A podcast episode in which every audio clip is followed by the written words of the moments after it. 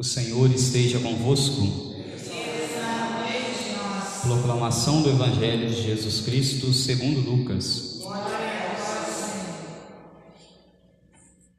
Naquele tempo, disse Jesus aos seus discípulos: Se um de vós tiver um amigo e for procurá-lo à meia-noite e lhe disser: Amigo, empresta-me três pães, porque um amigo meu chegou de viagem e nada tenho para lhe oferecer. E se o outro responder lá de dentro: Não me incomodes, já tranquei a porta, e meus filhos e eu já estamos deitados.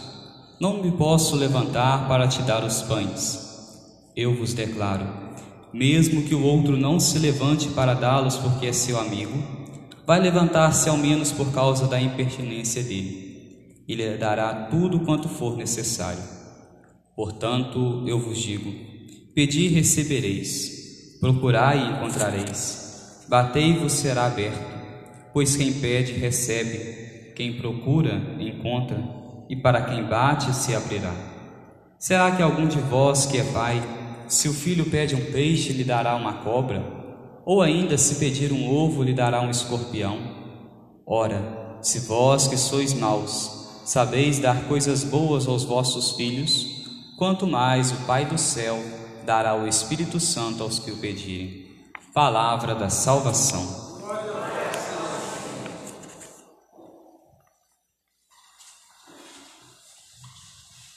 Reverendíssimo Padre Paulo Emílio, a quem estimo carinho e toda atenção, meus irmãos e irmãs, estamos neste caminho do discipulado, do seguimento, e reunimos-nos aqui para celebrar a Eucaristia, a festa da vida, a celebração do amor de Deus, do céu aberto, o céu que desce para celebrar conosco a igreja militante junto da igreja triunfante. A palavra de Deus que ouvimos na liturgia de hoje é a sequência que ouvimos ontem.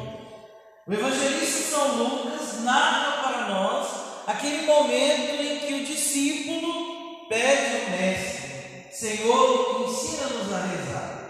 E Jesus ensina a oração do Pai Nosso. Seguindo imediatamente os versículos que lemos ontem, no capítulo 11, hoje continuamos a ouvir essa palavra. Jesus tem uma missão de revelar a nós quem é o Pai quem é Deus. E ele começa a nos ensinar a chamar Deus de Pai. Essa intimidade só é possível quando o filho reconhece pertencimento a este reino.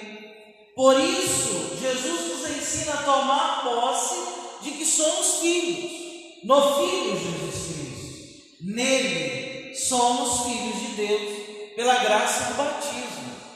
Mas quem é esse Deus que é Pai? Uma vez que no Antigo Testamento nem era possível pronunciar o nome de Deus. Jesus nos ensina a chamar Deus de Pai. E esta é uma palavra que ainda ficou gravado nos evangelistas como a língua aramaica. Era o jeito que Jesus rezava. A tradução melhor não é pai, é papaizinho. É aquele Pai em que nós podemos confiar, de lançar-nos no seu colo, de sentir segurança, de sentir carinho, de sentir atenção. Há uma corrente que vem de uma imagem de Deus muito distorcida, uma imagem de Deus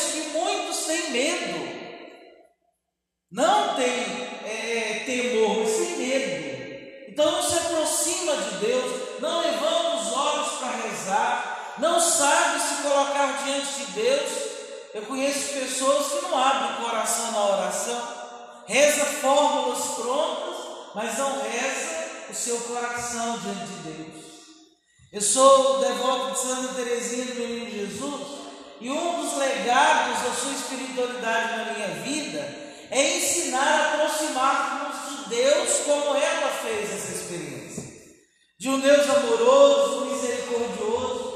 Santa Teresinha disse diante do colo deste Deus ela pode se jogar tendo a certeza de que o Pai segura, protege, ampara, guarda cada um de nós.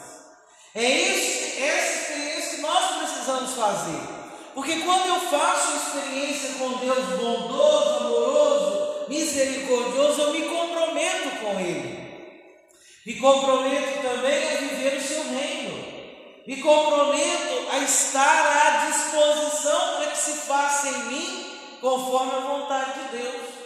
Quando eu me aproximo de Deus com medo, eu nunca vou conseguir abrir o coração para de fato me apresentar como sou diante dele.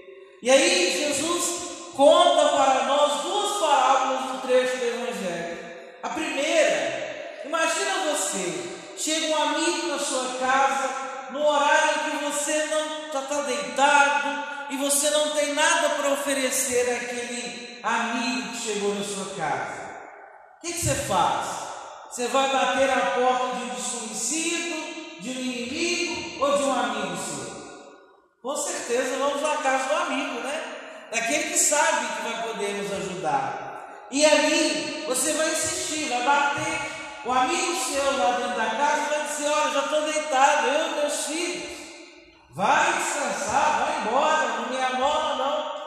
Mas aí aquele amigo que está do lado de fora sabe que ele pode pedir, sabe que ele pode insistir, sabe que o que está dentro da casa é alguém bom, que ele conhece o coração, então ele vai pedir com insistência, ele vai pedir com amor, ele vai pedir, continuar pedindo, sabendo que o outro pode lhe atender. Olha o que Jesus está dizendo para nós.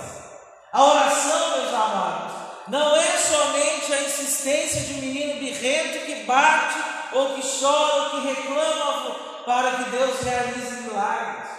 Mas Deus, meus amados, fica feliz quando nos vê na oração. É alegria para o coração do Pai ver que o Filho reza.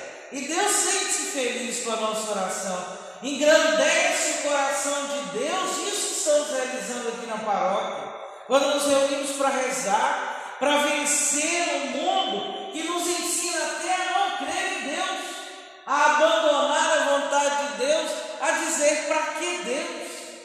Mas nós estamos aqui para dizer que Ele é o Senhor da nossa vida, de que precisamos.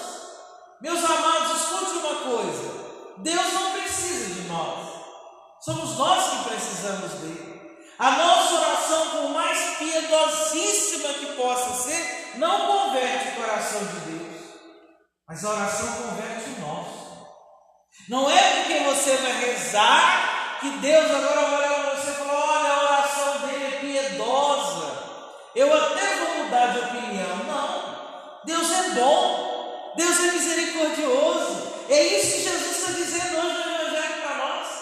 Deus é esse Pai bondoso que quer nos perto dele, que alegra com a nossa alegria, que chora com a nossa dor, mas é um Deus presente, Emmanuel, Deus conosco, de tal modo presente, meus amados, que o Pai envia o Filho.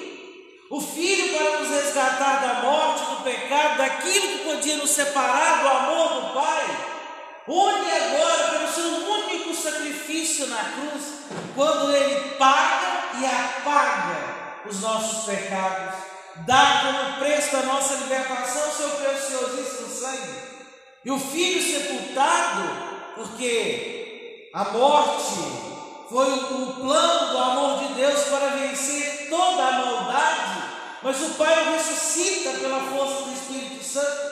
E este Deus não está longe. Não está para além de nós, mas está aqui presente no meio de nós. Ele está presente comunidade se para rezar. Ele está presente na palavra que acabamos de ouvir, na Eucaristia que vamos participar. Não é uma representação, é o próprio Deus. Que alimento vai se dar a nós. Nós comemos de Deus, participamos da vida dele na nossa vida. Não há maior intimidade do que essa, meus amados. E para isso, nós precisamos ter o coração aberto para acolher a bondade de Deus para conosco.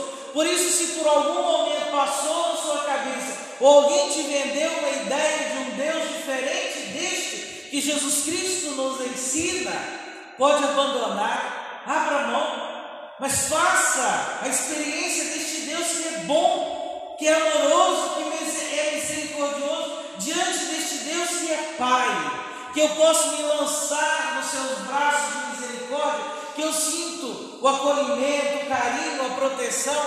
Deus não quer mal para nós. Olha na segunda parábola que ouvimos no Evangelho de hoje.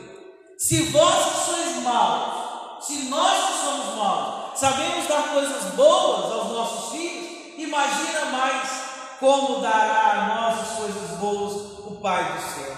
E o que nós precisamos? Precisamos do Espírito Santo.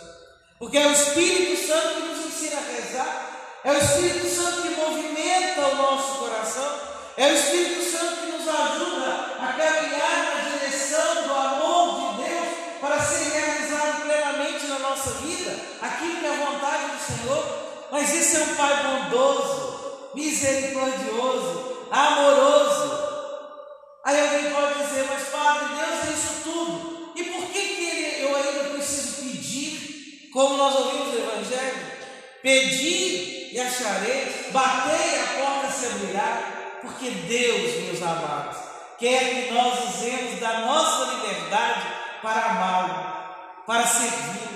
E aí eu quero trazer a ideia de Santo Agostinho. Santo Agostinho diz que toda liberdade fora de Deus é escravidão. Toda liberdade fora de Deus é escravidão. Quem nos dá plenamente a liberdade é Deus, porque Deus olha para nós como seus filhos. Deus respeita, Deus nos ama, Deus nos acolhe, Deus quer de cada um de nós a nossa participação no seu projeto de amor.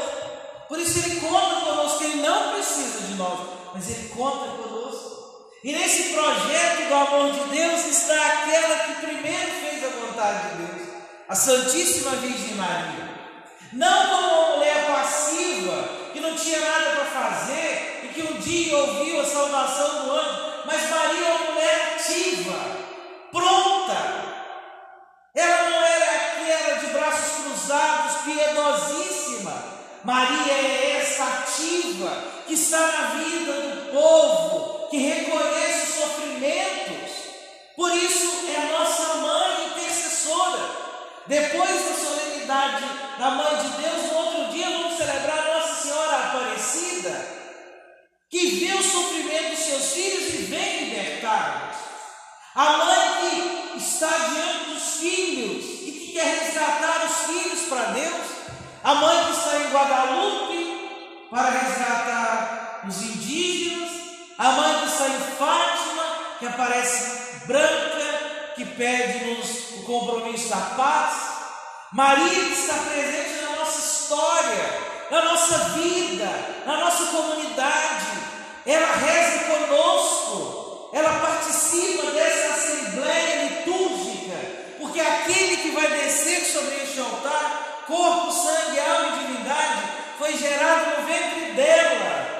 Plenamente humano, com todas as, as condições do ser humano, foi gerado no ventre dela, porque Maria é mulher ativa. Maria é essa que escuta a vontade de Deus, não porque era desconhecida de Deus, mas porque ela conhecia muito a Deus. Nós poderíamos refletir aqui como que era a vida de oração de Nossa Senhora. Era aquela vida de oração pautada na experiência de um Deus que é amor, que é compaixão, que é misericórdia. Por isso, diante da salvação do anjo, Maria escuta atentamente tudo que vem da parte de Deus, mas também participa desse projeto. Como isso vai acontecer? Como acontecerá o impossível de Deus na minha vida? E aí o arcanjo diz: como Deus usará o possível para realizar o impossível na vida dela. Porque o possível era o sim de Maria. O impossível era, era ser fecundado pela ação do Espírito Santo. E Deus agiu no seu impossível na vida de Maria, porque ela colaborou com o seu possível. Você quer milagre na sua vida? Faça o seu possível. Deus fará o impossível. E se nós olharmos na Sagrada Escritura, só foi possível os grandes milagres porque todos colaboraram. no vinho novo, na festa encarnada da Galileia. Jesus transformou a água em vinho. Ele podia ter enchido aquelas falas de água. Era fácil para ele. Não, mas ele quis contar conosco. Ele quis contar com cada um de nós. Aqueles servos que encheram 600 litros de água. Foram eles no caminho que foram acreditando. Deus precisa de nós também. Para acontecer aquele milagre na multiplicação dos pães, para aquela multidão de 5 mil homens, foi necessário alguém abrir o bolso, e era uma criança, e oferecer cinco pães e dois peixes. Você quer milagre na sua vida? Faça o possível.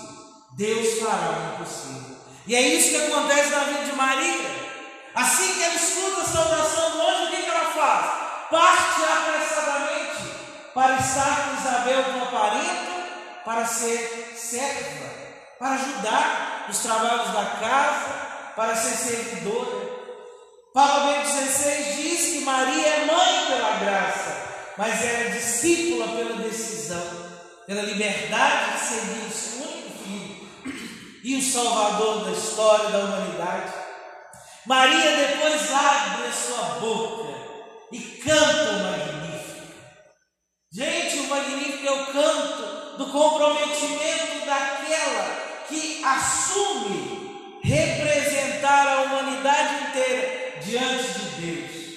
Porque por ela veio o pecado, mas agora pelo sim de Maria, que representa a humanidade, aquilo que havíamos perdido em Eva foi resgatado em Maria. E ela disse o sim. E esse sim é de compromisso até aos pés da cruz. Porque não se diz sim a Deus uma hora e depois se diz não, mas se mantém fiel esse sim. E como se mantém fiel no sim? Pela oração? Pela oração. É cada dia a oportunidade que Deus está nos dando de sermos mais dele. E só podemos ser mais deles na consciência de que Ele é o tudo na nossa vida, de que Ele é a razão do nosso viver. Então hoje, quando você abrir os olhos, foi Deus te presenteando esse novo dia para que você vivesse todo ele para Deus, engrandecendo com o seu silêncio, com o seu trabalho, com a sua vida, com as obras de misericórdia que hoje certamente você teve a oportunidade de viver. Mas Deus está nos dando oportunidades. Vivamos essa oportunidade, meus amados, de colaborar com Deus para que o seu reino aconteça para que de fato o projeto salvador de Deus seja verdade tanto para nós quanto para aqueles que precisam ver em nós os sinais do amor de Deus. Maria canta magnífica na certeza de que o Todo-Poderoso realizou grandes obras na sua vida. Nós também poderíamos cantar o magnífico, poderíamos também exaltar a Deus com louvor que brota do nosso coração, agradecido, suplicante, louvando reconhecendo a bondade de Deus que cuida de cada um de nós, mas nosso compromisso diante de Deus. Porque o Magnífica exalta a humildade de Maria. Eis aqui a certa. Aquela humilde, pobre de Nazaré, se colocou diante de Deus o seu vazio. E Deus preencheu o seu coração. Um homem ou uma mulher cresce na oração quando ele sabe rezar de joelhos. Como que está os seus joelhos? Está bonitinho aí? Ou está marcado? Seus joelhos estão marcados? Se você reza de pé, talvez seja aquele prepotente que reza para que saiba que Deus tem que fazer a obra na sua vida. Mas o humilde reza de joelhos, reconhecendo a grandeza e o poder de Deus e a pequenez. Aquele que cresce na fé estará sempre de joelhos diante de Deus, para reconhecer o tudo diante do nosso nada. E quando compreendemos isso, por isso que Maria recebeu o Senhor no seu coração, porque não havia nada que impedisse com que Deus fosse tudo no seu coração, fosse verdadeiramente Deus. Acolha Deus no seu coração também, meu irmão e minha irmã deixando Deus ser Deus na sua vida, deixando com que Ele realize em você a vontade dEle, e a sua escravidão, o seu vazio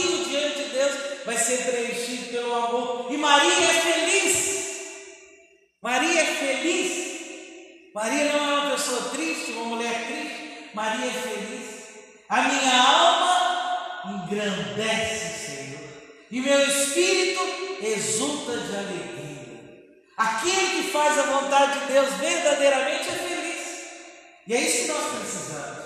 Mas para sermos felizes diante de Deus, nós precisamos aprender a esvaziar-nos, a reconhecer a nossa pequenez, reconhecer o nosso nada, reconhecer a bondade de Deus na nossa vida, reconhecer o seu poder de Pai, de Filho Salvador, de Espírito Santificador.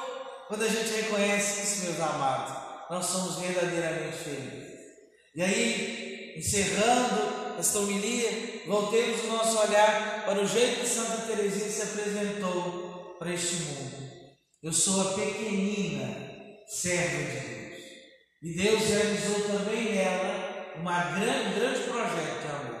É isso que Deus quer realizar também na nossa vida. Por isso, coloque-se pequeno diante de Deus, para caber na palma da mão do Senhor, para que, como Maria, vazio, seja preenchido pelo tudo que é o próprio Senhor. O mundo nos ensina ao contrário. O mundo nos ensina que para sermos felizes a gente precisa de tudo. Aqui a gente aprende para ser feliz a gente só precisa se encher de Deus. E Deus vem ao nosso encontro. O que, que nós vamos receber daqui a pouquinho? O corpo e o sangue de Jesus. Não é uma parte de Jesus, mas Ele tem. Para Ele ser tudo na nossa vida, é preciso ser um nada diante de Deus. Deixe Deus agir na sua vida. Deixe Deus crescer no seu coração. Deixe Deus falar nos seus lábios. Deixe Deus usar as suas mãos. Deixe Deus usar os seus pés. Para que você seja um grande evangelizador. Uma testemunha viva da sua misericórdia. Aqui nessa comunidade. Lá na sua casa. No seu trabalho. Onde quer que você esteja. Reconheça-se diante do Senhor como aquele que é necessitado do seu amor misericordioso. E Deus tem tudo para nos oferecer. Que a mãe de Deus, aquela que trouxe o Filho Salvador no seu ventre, nos ajude a compreender a grandeza do nosso nada diante do Senhor, para fazermos também como ela, escravos, servos de Deus. Louvado seja o nosso Senhor Jesus Cristo. Como igreja